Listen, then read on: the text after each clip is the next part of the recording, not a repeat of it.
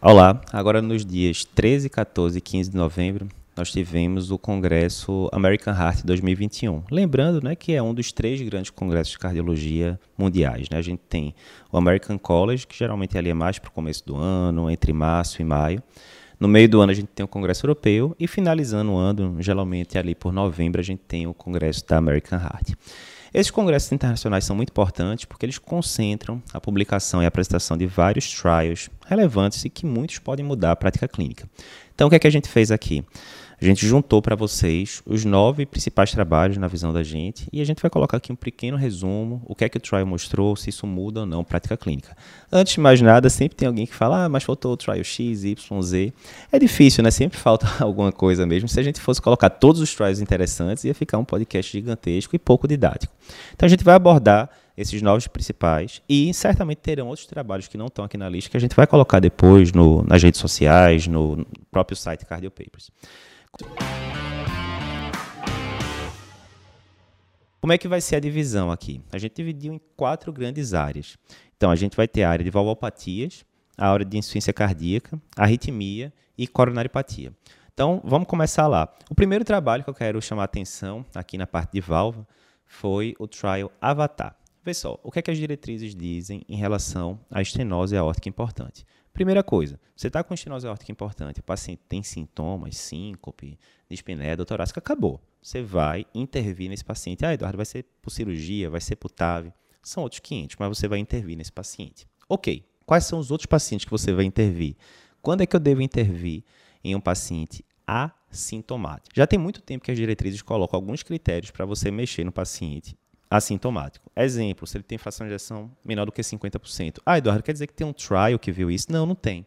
Na verdade, são estudos observacionais que viram que o paciente, quando cai a fração de ejeção abaixo de 50%, com estenose aórtica, ele morre bem mais do que o paciente que tem fração de ejeção acima de 50%. Então, as diretrizes todas, uniformemente, colocam, olha, baseado nisso, apesar de não ter trial, se o paciente tiver fração de ejeção abaixo de 50%, melhor intervir. Ok, e aí tem vários fatores nesse estilo que as diretrizes colocam, mas que muitos deles não são respaldados por trials. Ok, a gente teve recentemente um trial sul-coreano chamado Recovery, que de fato esse foi um ensaio clínico e que corroborou boa parte do que as diretrizes falam em relação a isso. Nesse trial entravam pacientes que tinham estenose aórtica que a gente chama de crítica, né, ou very severe, como os americanos falam, velocidade é, máxima muito alta, gradiente máximo muito alto, médio muito alto e assim por diante. Qual foi a novidade do Avatar? O Avatar, basicamente, ele pegava pacientes com estenose aórtica importante, aqueles critérios de sempre que a gente está acostumado, né? Área valvar menor ou igual a 1 cm gradiente médio maior ou igual a 40, assim por diante. E ele dividia em dois grupos. Ou o paciente ia para cirurgia cardíaca, né, de troca valvar, ou ele ficava ali no watchful waiting, que a gente chama, né? Ficava apenas observando. E o que é que o trial viu? Então, vamos detalhar aqui melhor. Então, o Avatar, como é que foi? Foram 157 pacientes com estenose aórtica importante e sem sintomas. Ô, Eduardo, mas esse pessoal era assintomático mesmo? Porque às vezes o paciente é um falso assintomático, ou seja, ele foi se limitando no dia a dia, mas se você colocar ele numa esteira da vida, ele aparece, é, apresenta ali dispneia ou doutorásica. Pois é, esses pacientes de fato eram assintomáticos, porque todos fizeram teste ergométrico antes do, de entrar para o estudo. E o teste ergométrico, de fato, tinha que ser normal. A gente vê ali que 30% dos pacientes, quando vão para o teste ergométrico, na verdade não são assintomáticos. Mas esses dos estudos, do estudo eram sim, porque o teste ergométrico veio normal. Como é que era a característica desses pacientes, né, em média? Então, ó, área valvar de 0,73 cm, gradiente médio de 50, velocidade máxima de 4,5 metros por segundo. Ou seja, de fato, estenose aórtica importante, mas menos graves do que, o que for, é, dos que foram avaliados no estudo Recovery, por exemplo. Beleza. Os pacientes eram, é, tinham idade média de 67 anos, né? pacientes razoavelmente jovens né? para o perfil de estenose aórtica degenerativa, e o endpoint era morte, mais infarto, mais AVC, mais internação por IC. O que é que foi observado nesse estudo? Redução de 54% no desfecho. Bem relevante isso, certo? Porque esses pacientes que foram incluídos no estudo, eles não estariam contemplados pelas diretrizes atuais. Exemplo, quando você vai para a diretriz da SBC, o que, é que ela recomenda? Se o paciente tiver velocidade máxima acima de 5, opa, os pacientes aqui tinham velocidade máxima acima é, de 4,5 em média, ou seja, abaixo do ponto de corte que a SBC recomenda. SBC fala, se o gradiente médio for maior ou igual a 60, o gradiente médio aqui era de 50, abaixo do ponto de corte também da SBC. Se a área valvar for menor do que 0,7, aqui era 0,73, acima do ponto de corte da SBC. Ou seja, boa parte desses pacientes que entraram no trial e que se beneficiaram, se a gente fosse para as diretrizes da SBC, da American Heart ou do ESC, né, a diretriz europeia, esses pacientes não, se, não sofreriam intervenção pelas diretrizes atuais. Ou seja, é sim um trabalho que tem potencial de mudar os pontos de corte lá das diretrizes que a gente vê hoje em dia. Contudo, antes de você ir aplicando isso né, na sua prática clínica, Primeiro, não é um trabalho gigantesco, né? foram 150 e poucos pacientes. Segundo, muito importante, a mortalidade perioperatória observada no estudo foi bem baixa, foi de 1,7% e refletiu a mortalidade calculada pelo STS no pré-operatório. Ou seja, duas coisas importantes. Os pacientes eram de baixo risco, né? Então, uma coisa você está falando do paciente de 67 anos e que tem um baixo risco cirúrgico. Essa é uma coisa.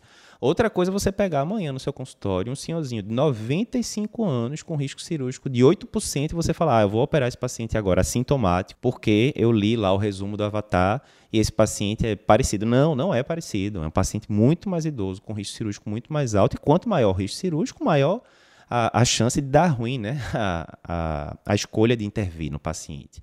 Então, cuidado. Segunda coisa, você tem que saber o resultado da sua do seu serviço, né, da sua equipe cirúrgica, etc. Se você está num serviço que paciente de baixo risco, né, de estenose aórtica, normalmente tem uma mortalidade de 3, 4, 5%, por exemplo, ou seja, bem maior do que a do estudo, será que vale a pena você mandar para cirurgia? Bem discutível.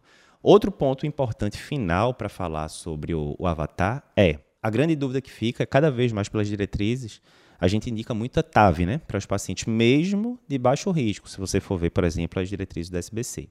Será que, se tivesse usado TAV no lugar de cirurgia, será que os resultados teriam sido os mesmos? Será que não teriam sido até melhores, porque a mortalidade perioperatória é menor?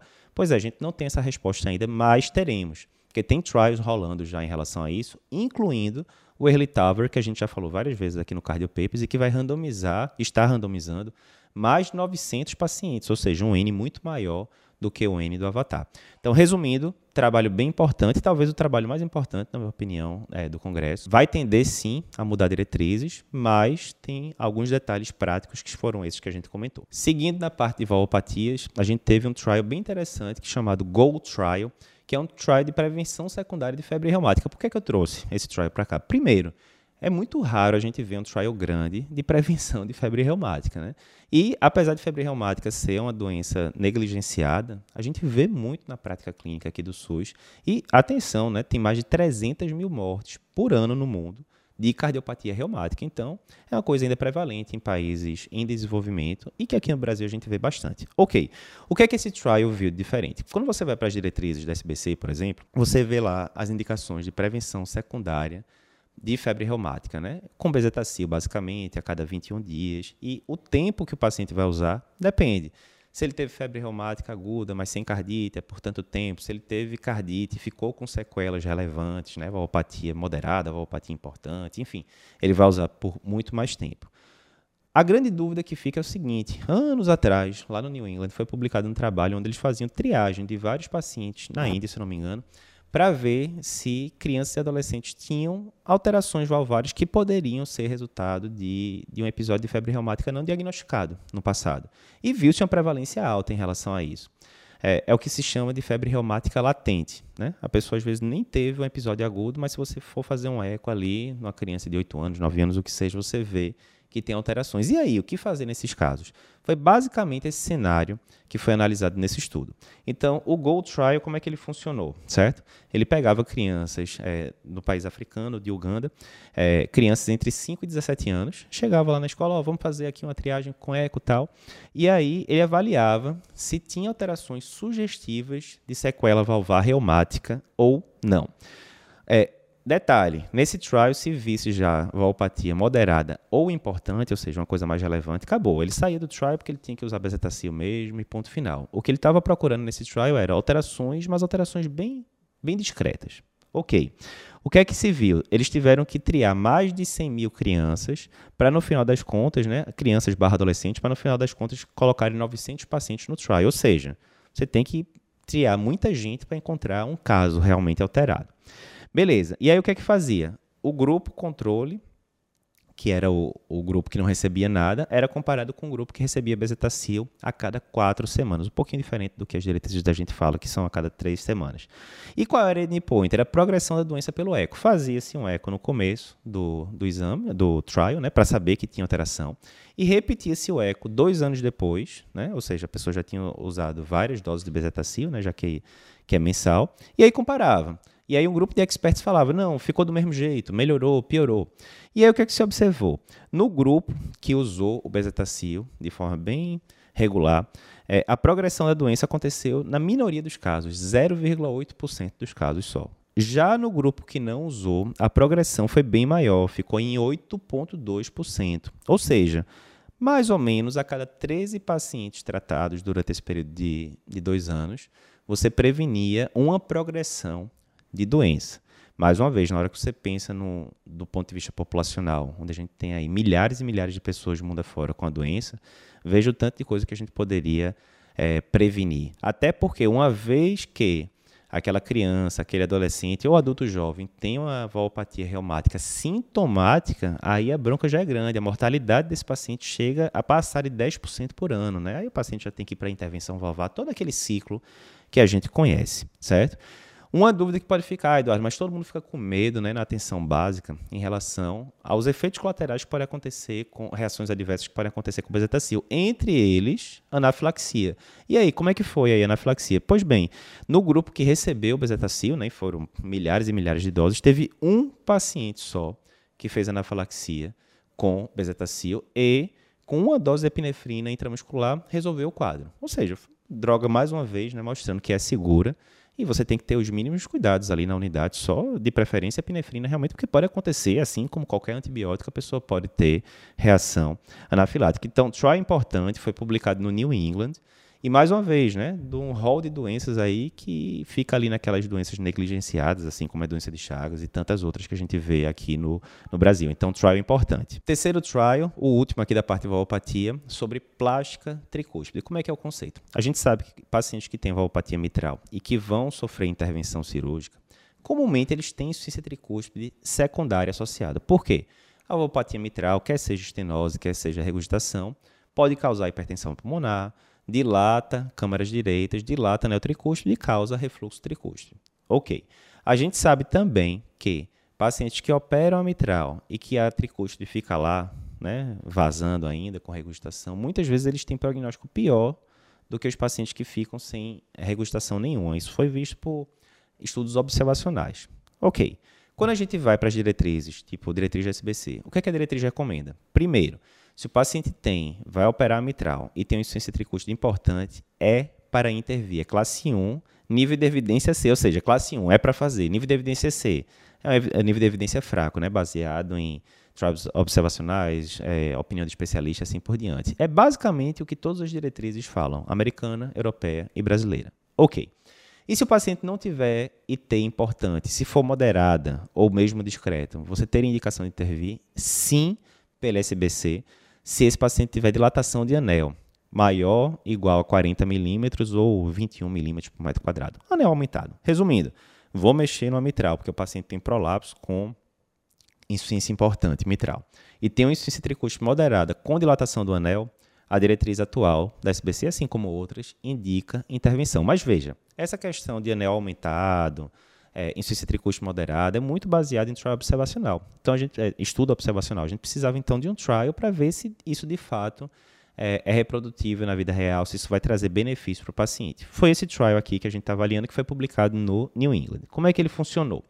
É, foram 401 pacientes que iam ser submetidos à intervenção de válvula mitral, predominantemente por regurgitação, e eles possuíam ou insuficiência tricúspide moderada, ou insuficiência tricúspide leve com dilatação de anel. Beleza. Então, esses pacientes iam para todos iam mexer na mitral. Um grupo, além disso, fazia plástica com anel da tricúspide, outro grupo não fazia nada. Era basicamente esse o, o, o desenho do estudo. O endpoint, então, era o quê? Era um combinado de morte mais reintervenção cirúrgica por causa da insuficiência tricúspide, mas progressão da insuficiência tricúspide no eco, ou seja, é um endpoint que mistura desfechos clínicos com desfechos ecocardiográficos. O que é que foi visto? Houve redução no desfecho, né, arredondando de 10% para 4%. Essa diferença basicamente aconteceu por redução da progressão da IT, ou seja, a IT parou, é, deixou de piorar mais né, no grupo que foi é, sofreu intervenção. Basicamente, esse benefício aconteceu no grupo de pacientes com IT moderada, ou seja, aquele subgrupo de IT discreta quando é aumentado, não teve muita diferença. Houve aumento do tempo de SEC, né? O pessoal da cirurgia sempre fala, não, mas 15 minutinhos a gente resolve a tricusto. Não, aqui foi 33 minutos em média, que demorou a mais de SEC. Qualidade de vida não teve diferença. Houve aumento relevante de marca-passo, de 2,5% no grupo controle versus 14,1% no grupo que mexeu na tricúspide. E aí a grande pergunta que a gente faz agora é o seguinte: e aí, valeu a pena mexer nessa tricúspide? Mais uma vez, o que as diretrizes dizem é um norte importante, mas não obrigatoriamente é a verdade absoluta. Está aqui exemplos né, que a gente está falando. Não, a diretriz fala isso baseado em estudo observacional, mas algumas vezes o trial, quando é feito, corrobora os estudos observacionais, outras vezes não. Então, nesse caso, vê só, se você fosse um paciente, ah, tem uma insuficiência discreta com anel aumentado. As diretrizes dizem que é para mexer. Se fossem você e seu pai, baseado nos dados desse estudo, você se empolgaria? Porque, ó, não teve nenhuma vantagem clínica, né? Não diminuiu a reintervenção é, cirúrgica, não diminuiu morte, mas tudo bem, pode ser porque não acompanhou tanto tempo, né? Foi dois anos só de acompanhamento, mas não teve. Diminuiu a progressão de T, ok, mas aumentou muito o marca-passo. E aí, Pô, só é, alterar a evolução ecocardiográfica, será que tem alguma relevância para o paciente isso? Duvidoso, né? Que, que a gente vai precisar fazer agora? Esse estudo ele vai ser seguido por mais tempo, ele vai ter um acompanhamento de cinco anos. Será que com cinco anos abriria diferença de morte, de reintervenção, e aí teria diferença de desfecho clínico mais relevante? É possível. O fato é, esse trial coloca ali em questão se as recomendações atuais das diretrizes, principalmente baseado em tamanho de anel, né, se elas devem continuar sendo reproduzidas nos próximos guidelines. Aí é esperar para ver o que é que vai acontecer. Vindo agora para a parte de insuficiência cardíaca, a gente separou três trials que foram apresentados no congresso para discutir aqui com você. O primeiro foi o trial Impulse. Então, vê, a gente viu que a, os inibidores de SGLT2, né, as glifosinas, ganharam muito espaço aí nos últimos anos. Tudo começou ali em 2015, com a publicação do estudo EMPA-REG em pacientes diabéticos, e aí começou a ver melhora de desfecho e redução de insuficiência cardíaca, e de pouquinho em pouquinho a gente foi evoluindo nos trials, foram surgindo os trials específicos de paciente com insuficiência cardíaca, independentemente de ter diabetes ou não, como o da PGF, e depois a gente foi tendo Emperor e outros trials. Beleza, então é um fato, as glifosinas já foram assimiladas pelas diretrizes, a diretriz da SBC mesmo de 2021 já coloca ali como classe 1 o uso dos inibidores de SGLT2 no paciente com IC com fração de ejeção reduzida que persiste sintomático apesar de terapia tripla.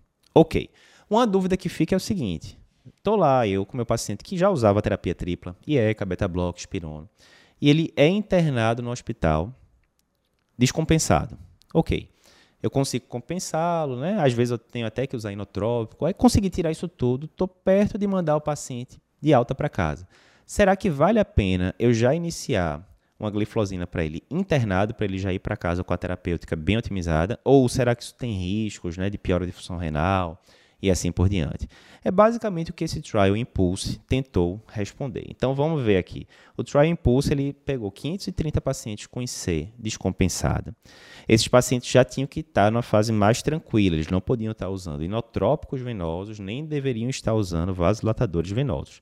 O que é que acontecia? Eles eram separados em dois grupos. Um grupo ia usar o tratamento padrão com placebo, o outro grupo ia usar o tratamento padrão mais empagliflozina, 10 mg por dia entrava tanto diabéticos quanto não diabéticos, entrava tanto insuficiência cardíaca com fração de ejeção reduzida quanto insuficiência cardíaca com fração de ejeção preservada, não tinha diferença.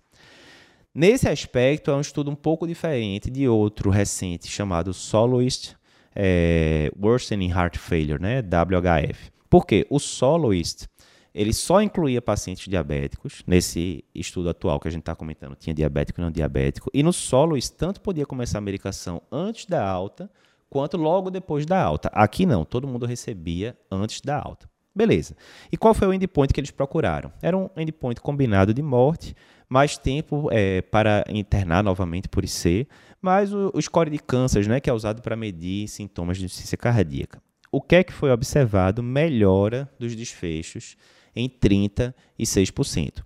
Ou seja, mais um estudo que mostra para a gente que sim, é seguro você iniciar uma gliflosina no paciente que teve uma, acabou de ter né, uma, uma descompensação de insuficiência cardíaca, desde que ele não esteja naquela fase crítica né, de usar inotrópico, é, nitroglicerina, nitroprusiato, venoso. Não, tem que estar tá tudo fora já disso, paciente mais estável, mas sim, é seguro você começar essa medicação para o paciente ainda internado. Não só é seguro, como sim vai trazer benefícios né, a, a curto, médio prazo para esse paciente. Mais um tijolinho que a gente coloca ali na muralha que vem sendo construída em relação aos inibidores de SGLT2 no contexto de insuficiência cardíaca. Ainda sobre inibidores de SGLT2, a gente teve outro estudo que foi o CHIEF AGF. Como é que funcionou esse, Eduardo? Vê.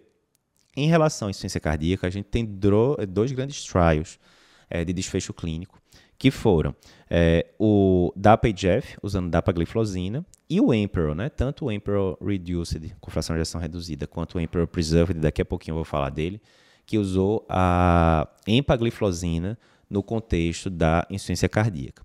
Canagliflozina, então, é uma um tipo de medicação que a gente ainda não tem trials tão grandes. Mas aí veio o Tiff e Jeff que usou essa medicação. Como é que funcionou? Um trial menor, 476 pacientes, né? não se compara com o N do Emperor ou o N do DAPA-HF. E incluía tanto os pacientes com IC fração de ejeção reduzida, quanto com IC fração de ejeção preservada. 60% dos pacientes tinham fração de ejeção preservada, na verdade. E os pacientes eram randomizados para receber ou a terapia padrão com placebo ou terapia padrão com canagliflozina 100mg por dia.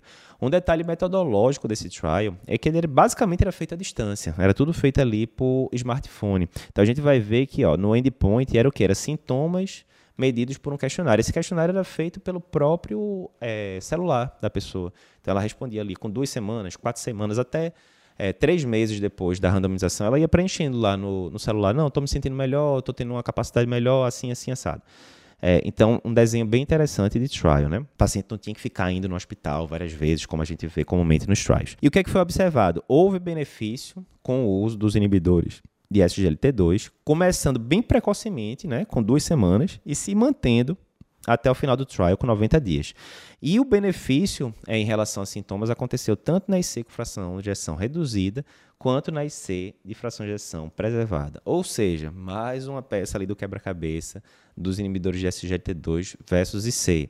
Então mostra evidência com a canagliflozina, né? Como eu já falei, a gente já tinha evidência muito boa com DAPA e com EMPA. Agora veio uma, apesar de ser um trial menor, mas evidência positiva também com canagliflozina, não em relação à morte, essas coisas, mas em relação a sintomas.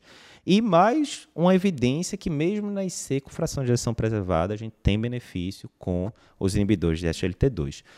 Falando sobre isso, aí vem um terceiro trabalho aqui da, do grupo de C que a gente separou para vocês, que é a subanálise do Emperor Preserved. Me lembra aí, Eduardo, como é que é essa história veio. O Emperor é uma série de estudos bem relevantes que usou empagliflozina no paciente com IC, é, insuficiência cardíaca. A gente tem um Emperor Reduced, onde os pacientes tinham fração de ejeção abaixo de 40%. Foi um trial positivo, que basicamente mostrou benefício em relação à diminuição de hospitalização, não teve diminuição de morte. Diminuição de morte aconteceu lá no DAPA-HF, que usou a dapagliflozina. Ok. E a gente teve o Emperor Preserved, que você poderia pensar que é o quê? É a mesma coisa do Emperor, sendo que fração de ejeção preservada. Mais ou menos, porque não era fração de ejeção preservada em todo mundo, era fração de ejeção acima de 40%. Né? Então, tinha um grupo de pacientes que tinham fração de ejeção entre 41 e 49, que é aquele grupo que as diretrizes atuais colocam como IC, com fração de ejeção levemente reduzida, era um terço dos pacientes, mais ou menos, e o outro grupo que, de fato, tinha fração de ejeção de 50% para cima. Ok, o que é que o trabalho mostrou?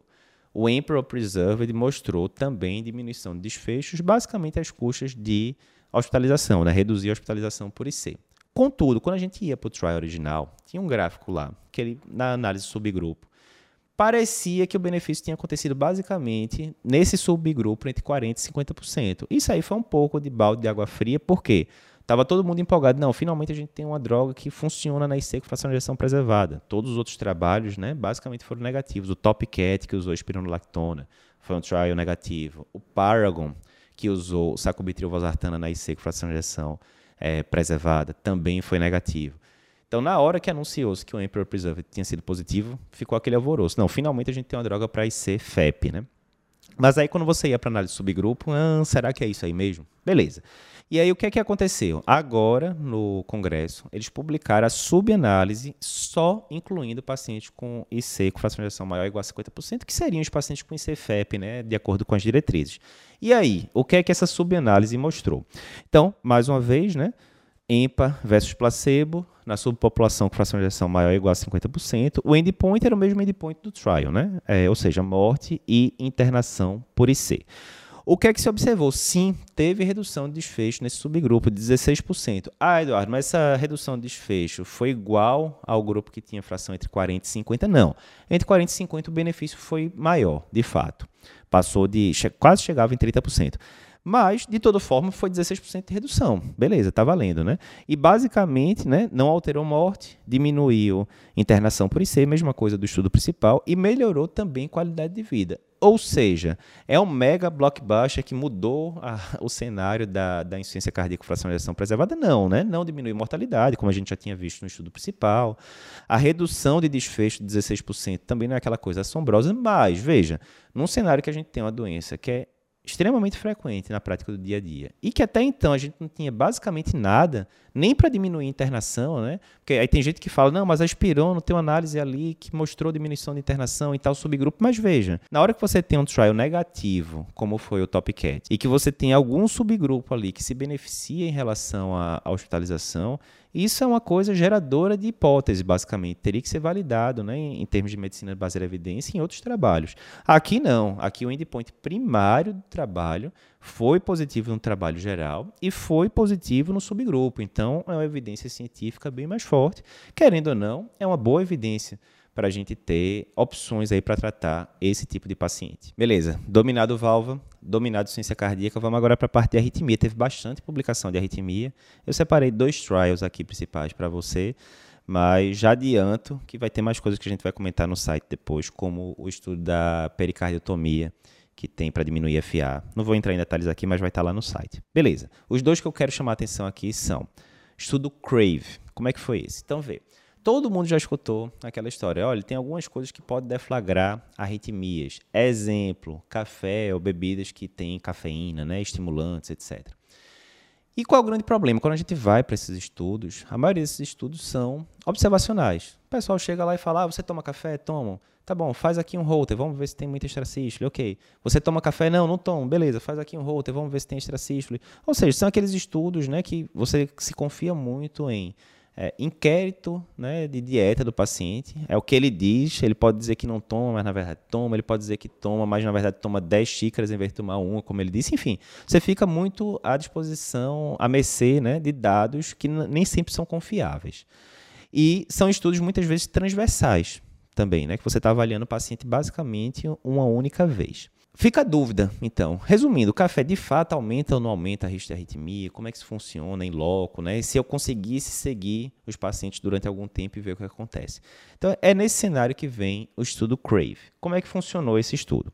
Eles pegaram 100 pacientes, é, na verdade não eram 100 pacientes, eram 100 voluntários, né? Pegaram 100 indivíduos saudáveis, voluntários, idade média de 37, 38 anos, e que já faziam consumo de café. Ok.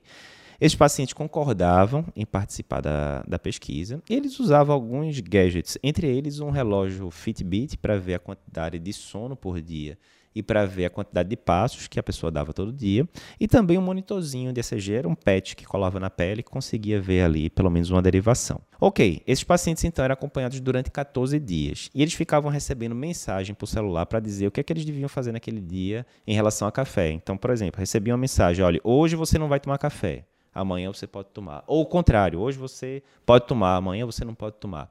E aí acompanhando né, esses pacientes através de medida de passo, medida de eletrocardiograma, registro eletrocardiográfico e assim por diante. Ok. Quais foram os resultados, então? Bem interessante. Ó. Primeiro, café não aumentou extrasístole supraventricular. Exatamente. Por esse estudo, aquele seu paciente que às vezes tem um pouquinho de palpitação, que você fez Holter e mostrou ali ah, extrasístoles atriais, 3% de densidade nas 24 horas. E que muitas vezes a gente fala, olha, corte aí o café e tal. Por esse estudo, que óbvio, né, não é um estudo gigantesco, longe disso, mas por esse estudo não ratifica essa conduta que muitas vezes a gente toma. Não teve relação com é, extracístole atrial ou supraventricular. Contudo, extracístole ventricular, essas sim aumentaram em incidência e aumentou em 54%. Então, vê que interessante, se você tem aquele paciente ali, você já flagrou algumas extracístoles no eletrodoso derivações, o paciente reclamava de palpitação, você faz o Holter mostra lá 5 mil extracístoles em 24 horas tal. Por esse estudo, sim, ele pode ter aumento de extracístole ao usar cafeína. Além disso, houve aumento dos passos que o paciente dava por dia no grupo que consumiu café, cerca de mil passos a mais, né? A gente sabe que o café dá aquela. E houve redução de sono, 36 minutos a menos. A gente sabe que o café pode ter esse efeito, né? Diminuir sono, a pessoa fica mais ativa, né? Então anda mais, dorme menos. Enfim, então, mais um trabalho. Primeiro, um trabalho interessante, né? Que é, usou esses gadgets do dia a dia, tipo uma pulseira, né, para contar passos, ver sono, é uma coisa que a gente vai ver cada vez mais, a gente vai comentar isso no próximo estudo, que usou, inclusive, a mesma pulseira desse daqui, que é o, o Fitbit, a gente vai comentar daqui a pouco, e que conseguiu acompanhar, mesmo que um período pequeno de duas semanas, mas conseguiu acompanhar aqueles pacientes em loco ali, né, e ver o que acontecia no dia que aquele paciente tomava café e no dia que não tomava, isso replicado por, por vários dias, né em frente. Então, resumo do trabalho, aumentou extrasístole é, ventricular, não aumentou extrasístole supraventricular. O segundo trabalho que eu, é, eu chamei atenção aqui em relação à parte de arritmia foi o Fitbit Heart Study. Então, antes de mais nada, para quem acompanha o, o Cardio Papers né, um, há mais tempo, já vai lembrar que no comecinho de 2019 a gente cobriu um trabalho muito interessante chamado Apple Heart Study. Como é que foi esse estudo? Era um estudo grande, com mais de 400 mil pacientes. E que esses pacientes usavam o Apple Watch. Né? O Apple Watch, que a gente sabe que é o, o device da Apple, que tem vários é, apetrechos. Entre eles, ele consegue detectar se o ritmo é, cardíaco da, do paciente está irregular. Ele consegue medir pulso, frequência cardíaca, ele consegue detectar se o ritmo está irregular. Se esse ritmo ficar irregular por tanto tempo, ele avisava o paciente, ó, oh, se liga aí que pode estar tendo alguma arritmia.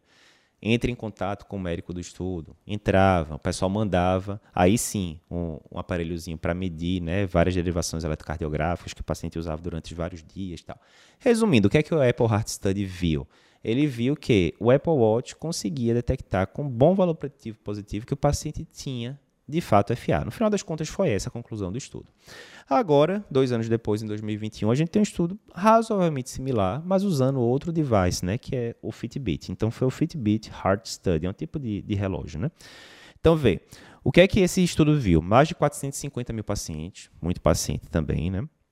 Se o relógio detectasse ritmo irregular, esses pacientes eram convidados a ter uma consulta online né, com um pesquisador da, do estudo e era enviado para a casa dele, do, do, paciente, um PET de ECG que ele podia colar na pele. Ele ficava durante uma semana com uma monitorização eletrocardiográfica, como se fosse um Holter né, de, de longa duração. E o que é que o, o estudo viu? Quais foram os resultados? Cerca de 1% dos indivíduos tiveram, entre aspas, o alarme da, da pulseira dizendo, ó, oh, tá com ritmo irregular. Ou seja, 99% estava de boa. Quando a gente pegava os pacientes mais idosos, acima de 65 anos, aumentava né, essa chance, aumentava cerca de 4% dos indivíduos. Beleza. Aí o que acontecia? Esses pacientes que tinham ritmo irregular entravam em contato com, o médico, né, online, era mandado PET. Quantos por cento tiveram confirmação de FA nesse período de uma semana que ficaram com, com o PET, né? 32%, né? Um em cada três. E aí, olha que interessante, 98% dos pacientes que, enquanto estavam usando tanto o relógio quanto o PET, o relógio disse, ó, o ritmo está irregular, em 98% dos casos, de fato, era FA, aquele ritmo que estava dizendo que era irregular. Ou seja, um valor preditivo positivo bem alto, mais alto inclusive do que o do, da Apple. Né? O da Apple tinha ficado em 84%, no Apple Heart Study aqui foi 98%. Então, né, um valor preditivo positivo bem alto. A grande questão agora aqui é o seguinte: eu consigo detectar FA, mas isso vai mudar a conduta? Então, quando a gente vai ali para as citações de São Paulo, tem uma citação muito conhecida que é né, do apóstolo Paulo, que é tudo posso, mas nem tudo me convém. Né? Então, assim, o que a gente está vendo agora com esses estudos? eu posso detectar FA com um bom valor preditivo positivo, quer seja com Apple Watch, quer seja com Fitbit, certamente vão aparecer vários outros gadgets aí nos próximos anos. Mas convém eu estar tá procurando isso? Pô, aí você pode dizer, não, Eduardo, lógico que convém. Óbvio que isso vai trazer benefício para o paciente. Não obrigatoriamente. Primeiro, você pode gerar uma doença num paciente que até então era saudável. Ah, Eduardo, mas não é bom eu saber.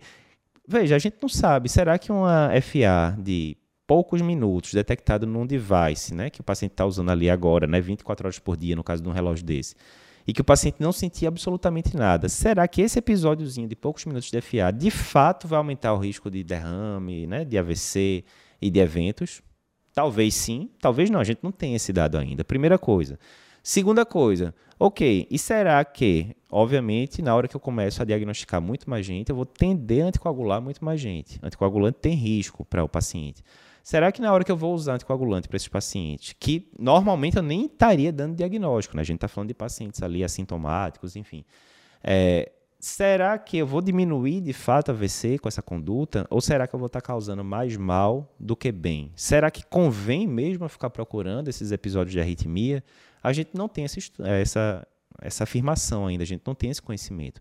A gente vai ter, já está rolando lá, né, em 2019, quando apresentaram o Apple Heart Study, logo depois o Michael Gibson, né, que é um pesquisador conhecido americano, já falou que eles estavam é, randomizando já pacientes para o estudo Heartline, que é um estudo que vai ter mais de 180 mil pacientes, muito grande, e que de fato vai acontecer isso, eles vão separar é, os pacientes que têm é, arritmia detectada para usar anticoagulante ou não usar anticoagulante. E aí ver se a gente vai conseguir diminuir episódios de, de AVC e por aí. E aí a gente realmente vai ter um, uma resposta com desfecho clínico se detectar esses episódios de FA e, por consequência, tratá-los, porque, veja, diagnóstico não muda prognóstico, né? O que muda prognóstico é, uma vez que eu dei o diagnóstico, eu instituo o tratamento adequado e aí o tratamento vai mudar a evolução. Será que vai mudar? A gente não sabe ainda. Então, voltando lá à frase, tudo posso, mas nem tudo me convém a gente já consegue sim detectar FA com uma boa acurácia através desses dispositivos. Mas será que a gente deveria estar, entre aspas, colocando esses dispositivos em todo mundo e procurando arritmia? A gente não sabe. O fato é, independentemente do que os estudos mostrem, cada vez mais a gente vai receber nos consultórios, nas, nas emergências, enfim, pacientes que têm arritmia detectada por esse tipo de device. Porque mesmo que a gente descubra no futuro que a, a conduta de anticoagular esses pacientes não adianta de muita coisa, é um fato. Os pacientes vão continuar usando esses devices cada vez mais, porque a tendência deles é ir barateando e ficando cada vez mais interessante pra, do ponto de vista comercial para a pessoa adquirir. Então a gente vai ter que saber lidar com isso de todo jeito, vamos esperar as evidências científicas. Último trabalho que a gente vai discutir aqui sobre o Congresso American Heart 2021 vai ser na parte de coronariopatia, vai ser o estudo Rapid Cabbage. Então, vê, o ticagrelol, ele já tem aí mais de 10 anos que foi publicado o estudo Plato, né? E no estudo Plato, o que é que se viu? Que o ticagrelol, ao ser usado em pacientes com síndrome coronariana aguda, ele trazia vantagens em relação ao bom e velho clopidogrel. Show. Uma das coisas que tinha de bom no ticagrelol, quando começou a ser estudado, é o seguinte, ele tem uma meia-vida bem mais curta do que o clopidogrel. Basta lembrar que o clopidogrel é tomado uma vez por dia, enquanto que o ticagrelol é tomado duas vezes por dia. Ora, medicações que precisam ser tomadas duas vezes por dia é porque elas tinham tempo de meia-vida menor do que uma que precisa ser tomada uma vez por dia. E daí, Eduardo, qual seria a vantagem disso? A vantagem é que, tendo uma meia-vida menor, o que acontece? Uma parcela ali de 10% mais ou menos dos pacientes com síndrome coronariana aguda, na hora que você faz o CAT, você descobre que, na verdade, aquele paciente tem indicação de cirurgia. Ok. E qual é a bronca? Se esse paciente está usando clopidogrel, por exemplo, você tem que esperar cinco dias após a interrupção do clopidogrel para a atividade é, plaquetária voltar, entre aspas, meio que ao normal e você poder submeter esse paciente a uma cirurgia sem ter um risco de sangramento bem maior do que seria normalmente, né? Se você operasse ele em vigência de clopidogrel, por exemplo. Quando o ticagrelol surgiu, já que ele tinha um tempo de minha vida menor, o pessoal pensava, olha, parou um dia a medicação, já está de boa, já dá para operar. Contudo, quando foi publicada, quando a medicação foi comercializada, na bula saiu dizendo para você esperar cinco dias para operar, ao mesmo tempo do clopidogrel. E aí ficou aquela dúvida, né? Pô, será que são cinco dias mesmo? Será que não? Tem, tinha estudos de farmacocinética, farmacodinâmica sugerindo que um tempo menor seria tranquilo. E aí o que aconteceu? Ficou uma divergência entre diretrizes. Hoje em dia você vai para a diretriz americana e para a diretriz brasileira, elas de fato dizem para você esperar cinco dias após a suspensão do ticagrelol para poder operar o paciente, né? fazer uma cirurgia de revascularização miocárdica geralmente. Enquanto que as diretrizes europeias mais recentes já comentam em três dias. E aí, qual é o certo? Três dias ou cinco dias? Bem, na dúvida, a melhor coisa é a gente ter um trial randomizado, tudo certinho, para saber qual é a melhor resposta. Foi isso que o Rapid Cabbage tentou responder. Então, vê, primeiro, foram 143 pacientes com síndrome coronariana aguda que haviam recebido ticagrelol e que é, apresentavam necessidade de cirurgia, aquela cirurgia de urgência, né, que poderia esperar ali alguns dias para ser realizada. Não era aquela coisa, ah, o paciente está com uma complicação mecânica de infarto, tem que ser operado agora. Não, esses pacientes eram excluídos. Aí tinha duas estratégias. Um grupo suspendia a medicação por dois ou três dias e ia para a cirurgia, enquanto que o outro grupo esperava 5 a 7 dias após a suspensão para ir para a cirurgia. O endpoint era o que? Era sangramento relevante, ou seja, aquele paciente teve que ser reoperado por sangramento, ou que teve que tomar mais do que 5 concentrados de hemácia ou 5 concentrados de plaqueta, ou que sangrou mais de 1000 ml em 12 horas pelo dreno. E o que é que foi observado? Não houve diferença relevante entre o subgrupo precoce e o subgrupo tardio. Além disso, o subgrupo tardio, que esperou mais tempo, né, 5 a 7 dias, teve mais eventos isquêmicos, tipo infarto, recorrência de angina ou até arritmias mais graves. Né? Além disso, o grupo mais precoce teve um tempo de internação hospitalar menor, três dias menor, e a gente sabe que cada dia mais, né, além de é, aumentar risco de outras coisas, como é, eventos tromboembólicos, tem um custo também envolvido. Ou seja, o resultado, de forma geral, favorável a você não ter que esperar tanto tempo, né? Para cinco dias, mas sim três dias ali já estava de bom tamanho. Tem algumas questões, o trabalho não é tão grande, são 143 pacientes só. Foi um trabalho de não inferioridade. Então, algumas pessoas comentaram né, que a margem de não inferioridade poderia ter sido é, um pouco menos permissiva. Então, tem alguns detalhes técnicos ali no meio do caminho, mas é mais um trabalho com potencial de mudar as diretrizes futuras. Talvez os americanos e brasileiros sigam a mesma linha dos europeus e baixem agora de cinco dias de, de interrupção para três dias. Mais uma vez, a gente vai ter que esperar para ver os próximos guidelines, como é que vão recomendar. É isso. É, congresso interessante. Se a gente for comparar com o congresso da American College desse ano e o congresso europeu desse ano, esses outros né, que aconteceram é, previamente, me parece que tiveram trabalhos mais impactantes do que esse da, do American Heart 2021.